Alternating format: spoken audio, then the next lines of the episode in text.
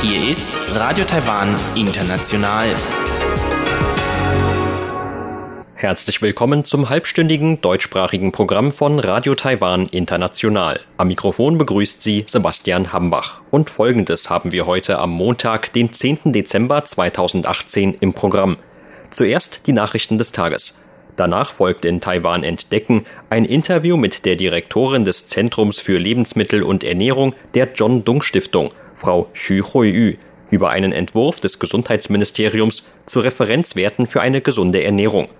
Und zum Abschluss berichtet Eva Trindl in Taiwan Monitor über die Gründe der Wahlverluste der Regierungspartei bei den Kommunalwahlen am 24. November.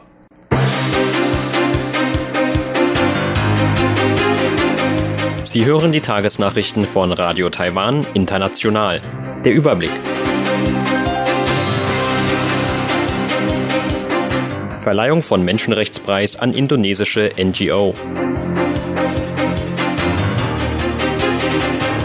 Präsidentin für mehr Austausch mit German Marshall Fund.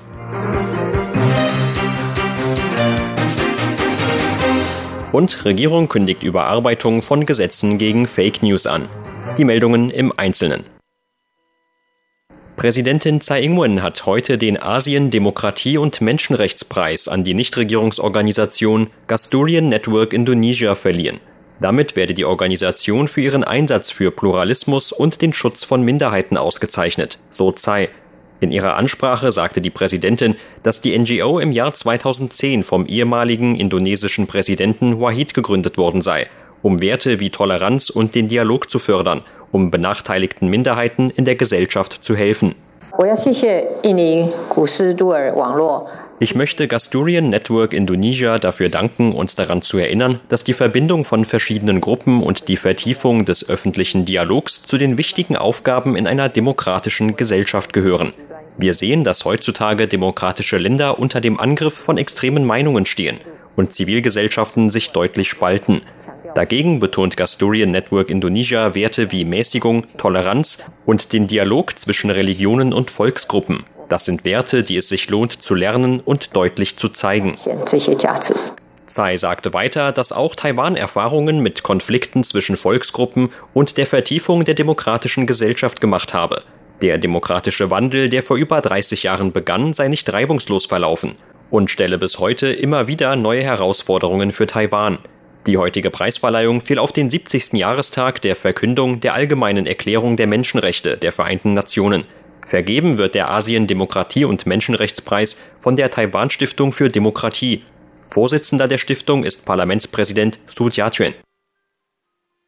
Präsidentin Tsai Ing-wen hat heute ihre Hoffnung auf mehr Austausch mit der US-amerikanischen Stiftung German Marshall Fund zum Ausdruck gebracht. Ihre Äußerungen machte Tsai beim Empfang einer Besuchsgruppe der Stiftung im Präsidialamt. Dabei sprach sich Tsai für eine erhöhte Zusammenarbeit beider Länder hinsichtlich der Bekämpfung von Fake News aus. Sie hoffe, dass eine Vertiefung der Zusammenarbeit beider Länder dazu führen könne, Werte wie Freiheit, Demokratie und Menschenrechte zu verteidigen. Tsai sagte gegenüber der Delegation, ich bin mir sicher, dass der German Marshall Fund die gleichen Ziele verfolgt wie wir. Die von der Stiftung ins Leben gerufene Allianz zum Schutz von Demokratie forscht zu Maßnahmen gegen bösartige Einflussnahme ausländischer Kräfte auf die Demokratie. Ich hoffe, dass Ihr Besuch Gelegenheiten bietet, den Austausch über dieses Thema zu vertiefen. Tsai beglückwünschte die Stiftung für die erfolgreiche Organisation von Foren in Washington und Warschau in diesem Jahr, an denen Regierungsmitarbeiter und Experten aus Taiwan, den USA und Europa teilgenommen hätten. Unter anderem habe man über Versuche Chinas gesprochen, demokratische Systeme herauszufordern. Minister ohne Geschäftsbereich Luo Bing-chen hat heute angekündigt, dass die Regierung am Donnerstag Entwürfe für Änderungen an mehr als zehn Gesetzen bekannt geben werde, um gegen Fake News vorzugehen.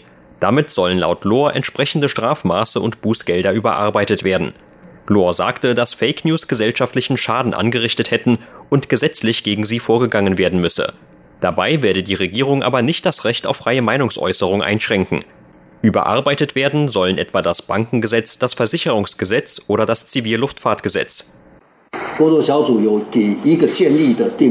Die zuständige Arbeitsgruppe hat eine dreiteilige Definition für Fake News vorgeschlagen. Fake News beruhen demnach auf einer bösen Absicht, bestehen aus Unwahrheiten und richten Schaden an. Nur dann soll gesetzlich gegen sie vorgegangen werden. Es besteht kein Anlass, alles zu kontrollieren, und das ist auch nicht möglich. So Lohr. Lohr sagte weiter, dass die Regierung nach Berücksichtigung der Erfahrungen in anderen Ländern zunächst kein spezielles Gesetz und keine spezielle Behörde zur Bekämpfung von Fake News schaffen werde. Stattdessen gehe es darum, bereits bestehende Mechanismen zu stärken. Der Direktor des American Institute in Taiwan, Brent Christensen, hat Taiwan als ein Modell für die Stärkung der Rolle von Frauen in der Politik gelobt. Seine Äußerungen machte Christensen zum heutigen Auftakt eines internationalen Seminars zur Förderung von Frauen in Führungspositionen. Nur wenige Länder in der Indo-Pazifik-Region oder sogar auf der ganzen Welt haben so viel erreicht wie Taiwan, wenn es um das wichtige Ziel von mehr Ausgleich in der Repräsentanz von Männern und Frauen in Führungspositionen geht. So Christensen. Christensen betonte, dass die Fähigkeit einer Gesellschaft, Frauen an Führungsrollen teilhaben zu lassen, ein wichtiger Indikator für den Gesamtzustand und den Wohlstand dieser Gesellschaft sei. Vizeaußenminister Zhao Lijier sagte auf der Veranstaltung, dass Taiwan darum bemüht sei, die Rolle von Frauen in Führungspositionen zu stärken. Dazu verwies er auf Präsidentin Tsai Ing-wen als erstes weibliches Staatsoberhaupt Taiwans. Außerdem seien auch knapp 40 Prozent der Parlamentsabgeordneten in Taiwan Frauen. Das dreitägige Seminar ist Teil eines gemeinsamen Kooperationsplans zwischen Taiwan und den USA. Seit der Einführung des Plans im Jahr 2015 haben beide Länder internationale Experten und Regierungsmitarbeiter zu bisher 14 Seminaren eingeladen, um über unterschiedliche Themengebiete zu diskutieren. Laut Regierung gibt es keinen Zeitplan für die Neubesetzung des Vorsitzes der Kommission für Vergangenheitsaufarbeitung. Regierungssprecherin Kolas Jotaka sagte, dass Premierminister William Lai noch nach einer geeigneten Person suche, was keine leichte Aufgabe sei. Der ehemalige Kommissionsvorsitzende Huang Huangxiong hatte sich zuvor für eine komplette Neubesetzung der Kommission ausgesprochen. In einer schriftlichen Mitteilung schrieb Huang, dass nur eine komplette Neubesetzung das öffentliche Vertrauen in die Kommission wiederherstellen könnte. Huang war im Oktober im Zuge des Skandals um seinen Stellvertreter Zhang Tianqin zurückgetreten. Zhang war vorgeworfen worden, die Arbeit der Kommission zur Stimmungsmache gegen einen Oppositionskandidaten bei den diesjährigen Kommunalwahlen missbrauchen zu wollen. Unterdessen hat die oppositionelle Kuomintang heute eine Parlamentssitzung zur Überprüfung des Budgets für die Kommission boykottiert. Die Partei forderte eine Einfrierung der Kommissionsarbeiten, bis die Nachfolge Huangs geklärt sei. Zudem äußerte die Partei Bedenken zur Rechtmäßigkeit der Kommissionsleitung durch die Interimsvorsitzende Yang Zui. Vertreter Shanghais haben angekündigt, mit einer 135-köpfigen Delegation am kommenden Städteforum in Taipeh teilzunehmen. Angeführt wird die Delegation demzufolge von Shanghais Vizebürgermeister Zhou Bo. Organisatorenangaben zufolge hat die Stadt Taipeh eine Rekordzahl von 250 einheimischen Wissenschaftlern, Industrievertretern und Stadtmitarbeitern zu dem Forum eingeladen, das seit 2010 abwechselnd in beiden Städten abgehalten wird. In diesem Jahr soll das Forum zwischen dem 19. und dem 21. Dezember stattfinden. Zur Börse. Taiwans Aktienindex hat heute mit 113 Punkten oder 1,16 Prozent im Minus geschlossen. Zum Abschluss des heutigen Handelstags lag der TAIEX damit auf einem Stand von 9.647 Punkten. Das Handelsvolumen belief sich auf 98 Milliarden Taiwan-Dollar oder 3,2 Milliarden US-Dollar.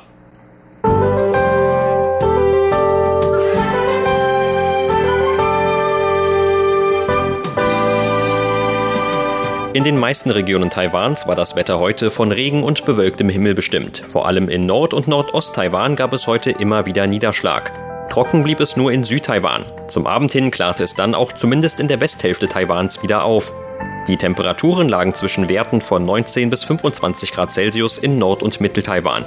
In Südtaiwan gab es zwischen 20 und 29 Grad. Und dies sind die Aussichten für morgen, Dienstag, den 11. Dezember. Für morgen sagt das Wetteramt für Nordtaiwan erneut Regenfälle voraus. Im Rest des Landes sollte es dagegen weitgehend leicht bewölkt bis sonnig werden. Vor allem in Mittel- und Südtaiwan ist demnach mit viel Sonnenschein zu rechnen. Auch am Abend bleibt es voraussichtlich nur im Norden bei vereinzelten Schauern, im Rest des Landes dagegen bei leicht bewölktem und trockenem Wetter.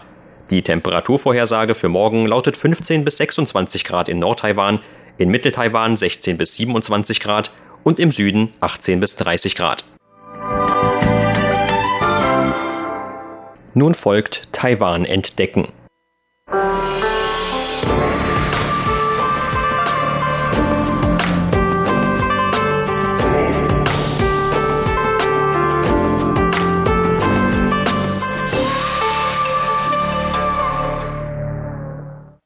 In der zweiten Jahreshälfte 2018 hat Taiwans Gesundheitsministerium einen neuen Entwurf für Referenzwerte für die Nährstoffzufuhr vorgestellt.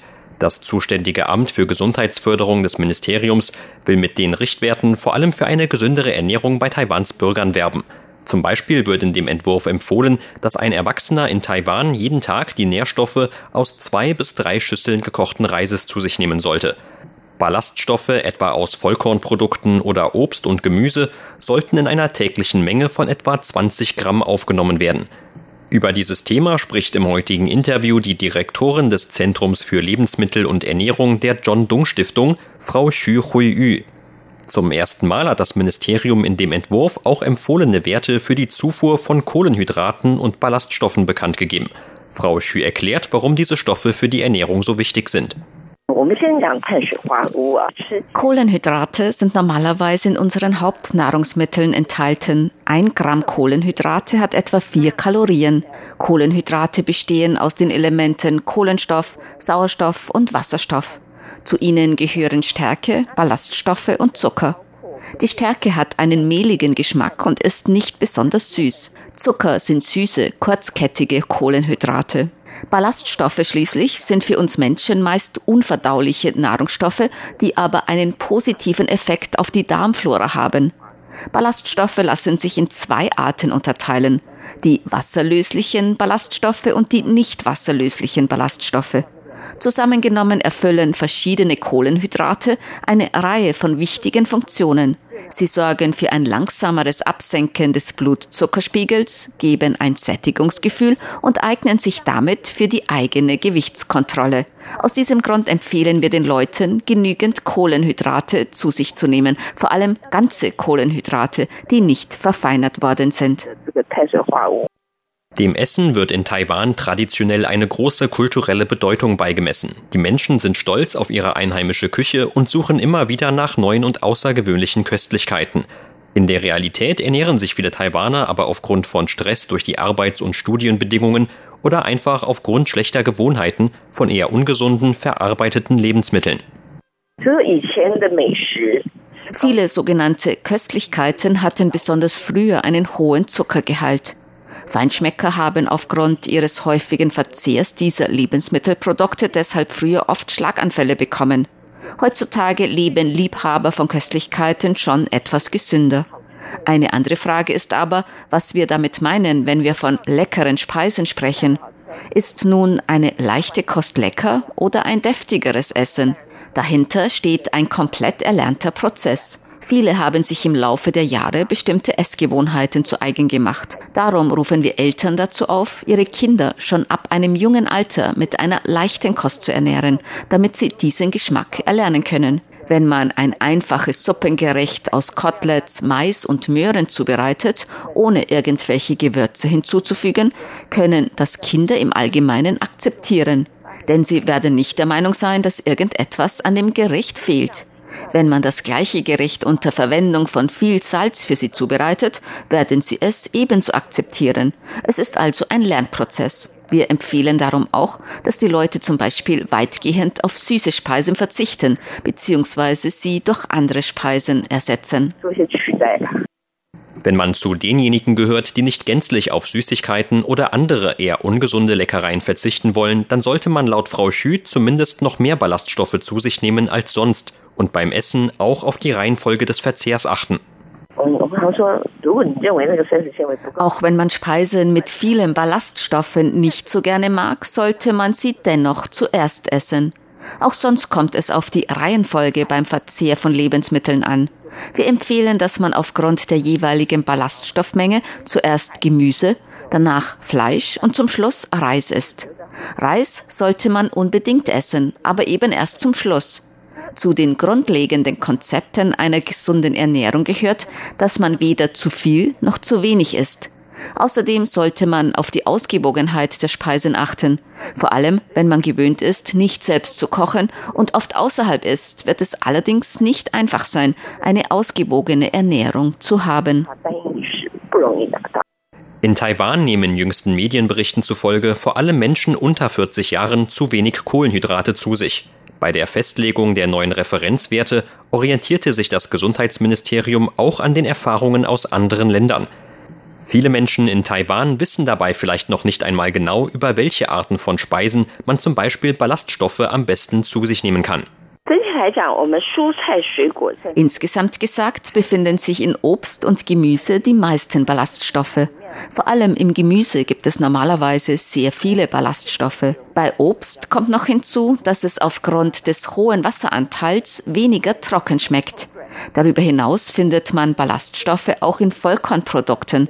Dazu zählen etwa Natur- oder Vollkornreis, Vollkornbrot oder Hirse sowie unsere roten Bohnen oder Mungbohnen. Tatsächlich haben viele Bohnenarten einen hohen Ballaststoffgehalt, auch die Sojabohne. Gerade wenn man Sojabohnen direkt isst, sie also nicht erst zu Tofu oder Sojamilch verarbeitet, ist ihr Ballaststoffgehalt verhältnismäßig hoch. Auch in Nüssen sind einige Ballaststoffe enthalten. Nur im Fleisch sind sie nicht enthalten. Insgesamt sollte man für eine ausgewogene Ernährung also mehr Obst, Früchte und Vollkornprodukte zu sich nehmen. Normalerweise empfehlen wir, dass man täglich immer fünf Portionen an unterschiedlichen Obst- und Gemüsesorten essen sollte. Um chronischen Krankheiten vorzubeugen, isst man am besten sogar das Doppelte, also bis zu zehn Portionen. Das ist überhaupt nicht so einfach zu bewerkstelligen. In früheren Zeiten, wie etwa bei unseren Urgroßeltern, musste man noch nicht so auf die Ernährung achten, weil sie normalerweise selbst gekocht haben. Die Lebensmittel waren damals noch nicht so stark verarbeitet. Man musste sich keine Gedanken darüber machen, dass im Reismehl kein Reis ist oder in den Glasnudeln keine Mungbohnen. Wenn wir heute Nudeln essen, sind sie auch nicht unbedingt komplett aus Weizen hergestellt. Viele bearbeitete Bestandteile sind heute aber in unseren Hauptnahrungsmitteln enthalten. Um den Mangel von noch mehr Nährstoffen zu kompensieren, ist eine Umstellung auf Vollkornprodukte deshalb eine noch bessere Methode. Das bedeutet laut Frau Xu aber auch nicht, dass man sich ausschließlich vegetarisch ernähren müsste. Wir kehren einfach zu mehr Ausgewogenheit zurück. Wir empfehlen neben dem Essen von fünf Sorten von Gemüse und Obst auch sechs verschiedene Arten von Fleisch. Außerdem gibt es auch noch Milchprodukte. Wir können alle diese Nahrungsmittel zu uns nehmen, wollen aber betonen, dass es nicht verarbeitete Produkte sein sollten. Man muss nicht direkt zum Vegetarier werden, aber viel Gemüse und wenig Fleisch ist eine gesunde Ernährung. Wenn man komplett auf Fleisch verzichtet, muss man sich sogar noch mehr Gedanken um die eigene Ernährung machen. Denn auch auf dem vegetarischen Markt gibt es viele verarbeitete Produkte, sodass es für Vegetarier überhaupt nicht so einfach ist, sich gesund zu ernähren. Sie sind in ihrer Auswahl von vornherein eingeschränkter und müssen zum Beispiel mehr Nüsse und Bohnen essen. Sich gesund vegetarisch zu ernähren ist deshalb noch schwieriger. Für alle anderen kommt es auf eine ausgewogene Ernährung an. Aber wie genau sollten die Proportionen aussehen? Zum Beispiel sollte man an einem Tag immer etwas mehr Gemüse als Obst essen. Denn Gemüse hat nicht nur mehr Ballaststoffe, sondern es ist auch kalorienärmer. Die Menge des Gemüses sollte in etwa der Menge des Reises entsprechen. In einer Mahlzeit können also sowohl Gemüse als auch Fleisch und Reis sein. Alle drei sollten von der Menge her etwas größer sein als eine geschlossene Faust. Daran kann man erkennen, wie schwierig es ist, sich außerhalb gut zu ernähren. In einer Schüssel Rindfleischnudeln gibt es etwa kaum Gemüse, auf einer Pizza auch nicht. Außerdem ist dort sogar das Fleisch oft sehr wenig. Oft besteht das Essen nur aus einer Hauptmahlzeit und Öl. Sich heutzutage gesund zu ernähren, ist darum ziemlich schwierig. Sie hörten ein Interview mit der Direktorin des Zentrums für Lebensmittel und Ernährung der John Dung Stiftung, Frau Xu Hui Vielen Dank für Ihr Interesse. Am Mikrofon war Sebastian Hambach.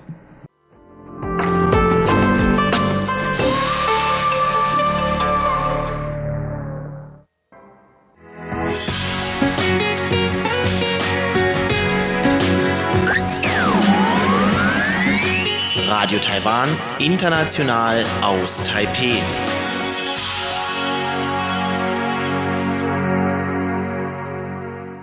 Hören Sie nun Taiwan Monitor mit Eva Triendl.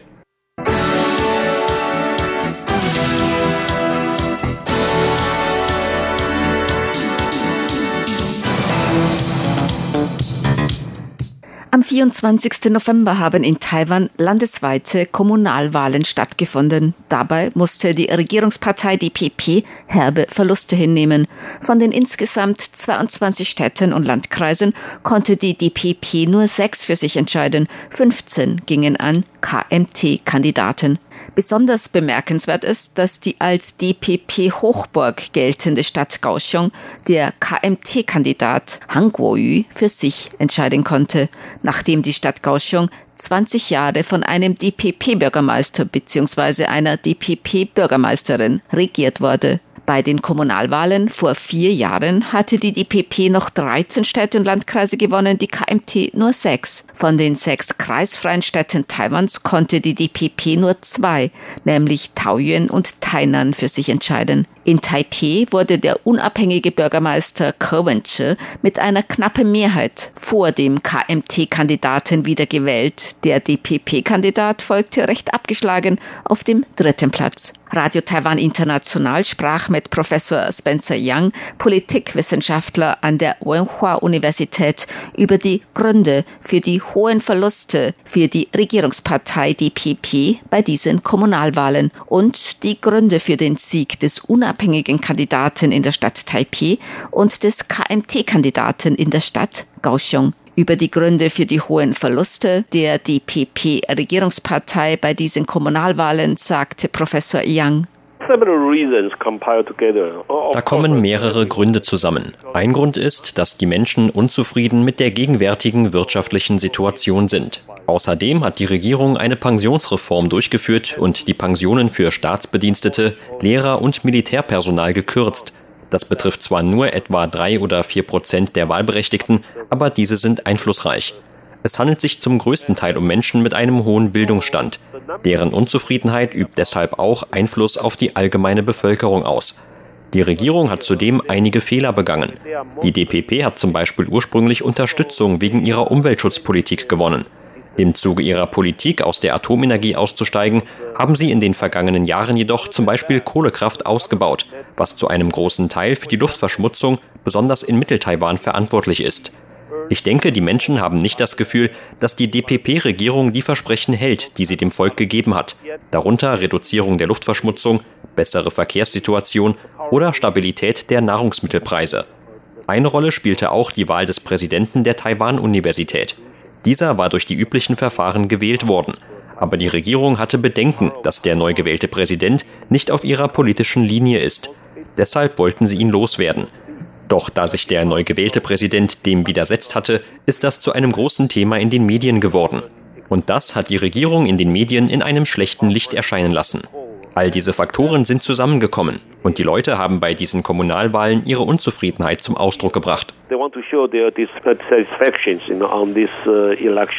in der Stadt Taipeh dauerte die Stimmenauszählung bis in die frühen Morgenstunden. Erst nach einem stundenlangen Kopf-an-Kopf-Rennen stand der Wahlsieger fest, nämlich der unabhängige amtierende Bürgermeister Cohen er hatte einen knappen Vorsprung von nur etwa 3000 Stimmen vor dem KMT-Kandidaten Ding Xiaozhong. Über den Grund dafür, warum in der Stadt Taipei nicht, wie in vielen anderen Städten und Landkreisen, der KMT-Kandidat das Rennen gemacht hat, antwortete Professor Yang.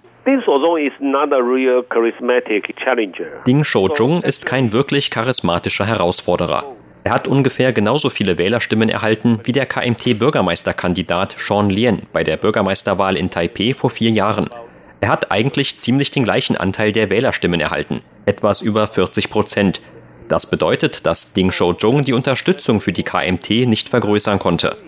Der Grund, warum der Unterschied der Stimmenzahl von ihm und dem amtierenden Bürgermeister der Stadt Taipeh, Ke Wenje, so knapp ist, ist, weil die DPP bei dieser Wahl ihren eigenen Bürgermeisterkandidaten in der Stadt Taipeh aufgestellt hat. Bei der Bürgermeisterwahl vor vier Jahren hat Ke Wenje etwa 57 Prozent der Stimmen erhalten.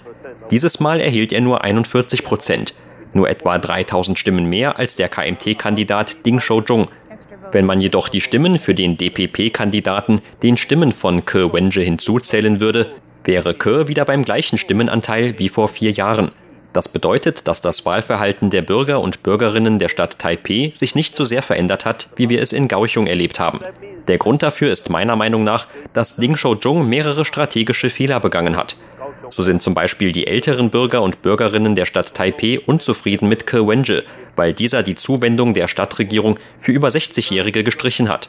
Das war eigentlich eine Tradition, eine Geste des guten Willens gegenüber den älteren Bürgern der Stadt. Aber Ke Wenje hat ein Jahr nachdem er Bürgermeister der Stadt Taipeh geworden ist, diese Zuwendungen gestrichen. Das hat viel Unzufriedenheit unter den älteren Bürgern hervorgerufen. Und die älteren Wähler machen etwa 26 oder 27 Prozent der Wahlberechtigten aus. Außerdem sind die älteren Wahlberechtigten eher darauf bedacht, ihre Stimme abzugeben, als die jüngere Generation. Das wäre eigentlich eine gute Chance für den Herausforderer der KMT, Ding Shou-jung, gewesen. Aber Ding hat sich vielleicht zu sehr durch den Wahlkampf im Internet ablenken lassen oder ähnliches. Er hatte vielleicht das Gefühl, dass er bei der Internetkommunikation hinter Ke zurücklag. Er versuchte deshalb, mehr Unterstützung unter den jungen Wählern zu gewinnen. Aber bei den jungen Wählern ist die Unterstützung für Ke sehr stark. In der Stadt Taipeh werden nun die Stimmen neu ausgezählt. Außerdem hat Ding Shou-chung die Gültigkeit der Wahl angefochten. Da gleichzeitig mit den Kommunalwahlen zehn Volksabstimmungen durchgeführt wurden, bildeten sich lange Schlangen vor den Wahllokalen mit Wartezeiten bis zu zwei, drei Stunden, besonders in der Stadt Taipeh. Am Wahltag wurde um 16 Uhr schon mit der Auszählung der Stimmen begonnen, während noch Wähler vor den Wahllokalen darauf warteten, ihre Stimme abzugeben.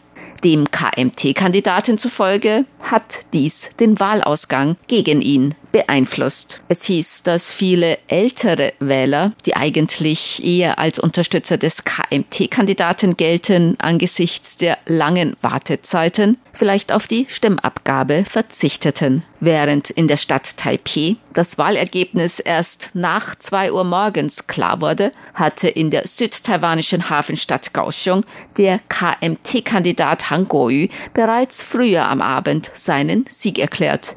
Er gewann schließlich deutlicher, als viele vorher erwartet hatten, mit 54 Prozent der Stimmen. Der DPP-Kandidat Chen Chi-mai erhielt 45 Prozent.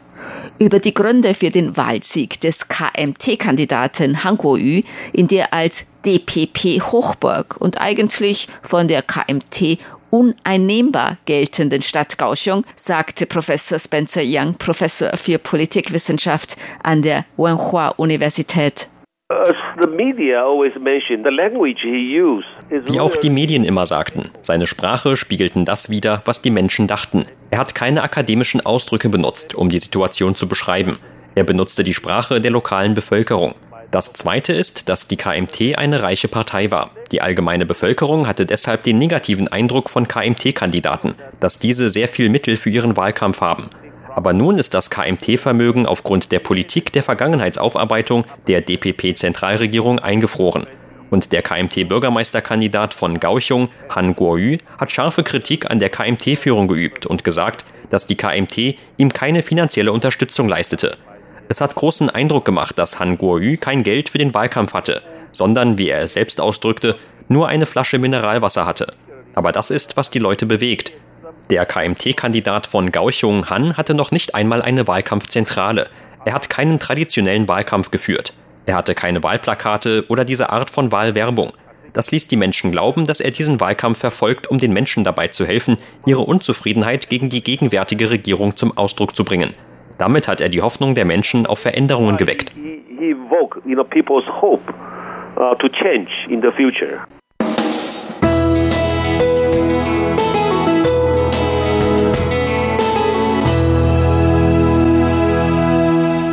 Sie hörten das halbstündige deutschsprachige Programm von Radio Taiwan International am Montag, den 10. Dezember 2018. Unser aktuelles Radioprogramm und weitere Sendungen können Sie im Internet on demand hören unter der Adresse www.de.rti.org.tv. Weitere Informationen und Videos von der RTI Deutschredaktion rund um Taiwan finden Sie zudem auf unserer Facebook-Seite und auf unserem YouTube-Kanal. Am Mikrofon verabschiedet sich heute von Ihnen Sebastian